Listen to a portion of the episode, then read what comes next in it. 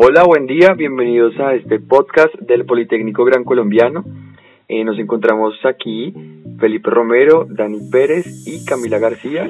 Nosotros somos estudiantes de Mercado y Publicidad y en este momento eh, hacemos esta creación para la materia de comunicación y sociedad. Arrancaremos entonces conversando sobre la película Cortina de Humo. Dani, cuéntanos de qué se trataba la película. Hola, Pipe. Bueno, la película Cortina de Humo, vemos cómo los medios de comunicación tienen la capacidad de tapar una cosa con otra. Justamente para la reelección del presidente sale un abuso sexual en contra de él, a lo cual sus asesores consejeros arman una guerra ficticia, contratando a un director de Hollywood para montar dicha guerra, para causar miedo al país y renacer el patriotismo del pueblo para que lo olviden olviden este suceso del abuso sexual y pues el presidente vuelva a ser reelegido. Aquí podemos ver lo increíble que cómo gastan estos personajes tanto dinero para estas cosas, para tapar estas cosas, con tal de que este señor, el presidente, siga en el poder. Y aunque esto haya sido una película, pues todos sabemos que esto pasa a menudo en todo el mundo donde lamentablemente el dinero corrompe el corazón y estos dirigentes solo piensan en seguir en el poder sin importar qué, sin importar por encima de quién pasen. Les gusta jugar con los sentimientos de las personas y su mercadeo se basa en eso, en manipular los sentimientos para que las personas continúen confiando en ellos y ellos puedan seguir robando lo que es del pueblo. A continuación, Camila nos va a hablar de lo que es más a fondo la película. Sí, Dani, como bien vemos en la película, muestra que el productor es capaz de sacar a alguien de la cárcel para que éste haga de él. Y no le importa qué tan criminal sea, con tal de salir con la suya, ganar un buen dinero y los créditos para montar esta gran cortina de humo que pasan por los medios de comunicación. Observamos allí cómo este criminal va y viola a una niña inocente mientras que era llevado al gran protagonismo de la farsa guerra. Este fue asesinado por el padre Landry y a los productores no les importaba lo que ocurría en ese momento, solo les importaba la reelección del presidente, el tapar sus fechorías para continuar en el mandato. Y es allí cuando el productor se le ocurre la brillante idea de decir que el héroe que llevaban había perdido su vida en pro de acabar la guerra que ellos mismos habían montado. Es en ese momento cuando las estadísticas muestran que el presidente tiene un 89% de posibilidad de quedar nuevamente en el mandato. Así es, Camila, y es ahí cuando vemos cómo los medios de comunicación abarcan eh, esa información que tienen todo lo que saben para transmitirlo al pueblo y pues como esto ocurre, creen que todo es verdad, pues la única fuente de información que tienen es la de los medios de comunicación, podemos darnos cuenta que ellos sí tienen el poder para decidir y para predecir lo que puede ocurrir con el futuro del país. O no solamente, bueno, en la película, en este caso, ¿no? Porque como podíamos ver, los medios de comunicación están diseñados, eh, pues como nos mostraba, para manipular la información y las masas y pues lamentablemente lo, lo, lo, comparamos un poco con lo que pasa ahorita en la actualidad, ¿no? Por eso quería agregar lo que no es únicamente el futuro del país, sino digamos la campaña política de alguien, la podemos cambiar y podemos hacer que la gente de repente eh, piense que nuestro candidato es el mejor, pero no nos estamos dando cuenta de todo lo que hay detrás de eso. Entonces, eh, pues en ese orden, lo que vamos a hacer ahora en este podcast es contarles un poquito acerca de el libro o, o, el fragmento que tenemos de la teoría del poder y los medios de comunicación. Así es, Felipe. La estructura que analizamos aquí es la del sistema mediático mundial, donde encontramos que los elementos son los medios de comunicación, la economía y la información, como lo hemos visto en el libro La teoría del poder y los medios de comunicación. Para lo cual vemos que en estos casos el valor es fundamental para juzgar y hacer las cosas, y como dice Michelle, las fuerzas que conforman un cuerpo son las fuerzas activas y las reactivas, donde las fuerzas activas son aquellas que se encargan de asegurar la situación, son la memoria, la conciencia, la adaptación. En el caso de la película, vemos cómo los noticieros se convierten en esa fuerza activa que manejan la información y nos damos cuenta de que las relaciones de poder de la historia son explicadas por el lenguaje, a lo cual el lenguaje se convierte en el poder, es decir, el saber y el poder se unen en un sí, en todo indisoluble. Entonces, pues Camila nos va a continuar contando eh, la relación del libro con la película. Así es, Dani. Y antes, de que, antes de que Camila nos cuente, me gustaría también agregar que mm, la teoría de Michael Foucault eh, pues se puede adaptar al, al, sistema de comunicación actual, al que muchos medios utilizan, ¿no? Eh, si bien, por ejemplo, sabemos que RCN es un canal o un medio de comunicación que, mm, que está muy ligado a todo el tema del uribismo, ¿no? Sabemos que eh, todo el, todo todas las bueno muchos de los miembros del centro democrático cierto pueden hablar sin ningún problema en ese canal eh, sin ser censurados cierto dando su opinión sus puntos de vista sin que haya eh, censura. Entonces, eh, pues como veíamos en el libro también, hay una diferencia bastante grande en lo que plantea Foucault y entre lo que dice Chomsky. ¿sí? Y es porque em, pues no se puede hablar de, de, algo como tan puntual de las dos cosas porque el control de pensamiento sigue dándose, o sea, eh, cada vez son más las herramientas y los medios tecnológicos que se tienen para tergiversar un mensaje, ¿cierto? Eh, para que las personas de pronto entiendan algo totalmente diferente a lo que se había mostrado o lo que había podido ser noticia. Y pues se convierten en, prácticas discursivas que pues obviamente si son mal manejadas pueden eh, como acarrear grandes y graves consecuencias.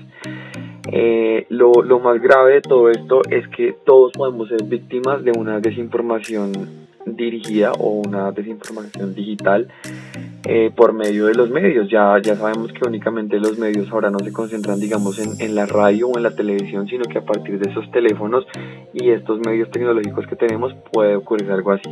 Y ahora sí, Camila, cuéntanos qué, qué opinas. Sí, Felipe, como tú dices, eh, también existen eh, entre comillas, que son periodistas comunicadores que se rebelan contra el poder en sus columnas y artículos, creando un debate que ya está perfectamente prefabricado por el poder. Y es cómo manipulan la información y la tergiversan a, favor, a, favor de lo que ellos están pensando. Eh, el libro también habla de la relación que hay entre el saber y el poder y cómo eh, los medios de comunicación proporcionan el conocimiento necesario para saber lo que pasa en el mundo, pero no el conocimiento completo. Esto hace que en el libro hablen de un cuarto poder que los medios de comunicación tienen, que vienen siendo los medios de comunicación libres, que son aquellos que pueden eh, desplomar gobiernos, eh, anunciando los casos de corrupción que tienen, y desenmascarándolos ante la sociedad.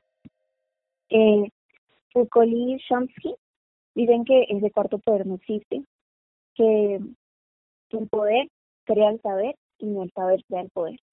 Y si nos ponemos a pensar, pues es muy cierto, porque los medios de comunicación siempre eh, dan la información conforme a como ellos les, se les facilite y cuál sea la conveniencia de ellos. Entonces nosotros sabemos más de lo que ellos nos cuentan que realmente eh, si la información es real o no. Asociando todo el tema de la comunicación, llegamos a la fuerza reactiva y a la fuerza activa. La fuerza reactiva, eh, los noticieros son una parte importante de la comunicación en cualquier parte del mundo, ya que informan y comparten noticias actuales de Colombia y del mundo. El gran problema que hay con estas grandes cadenas de noticieros es cuando tratan de demostrar su apoyo e inclinación hacia un grupo determinado de personas o partidos políticos.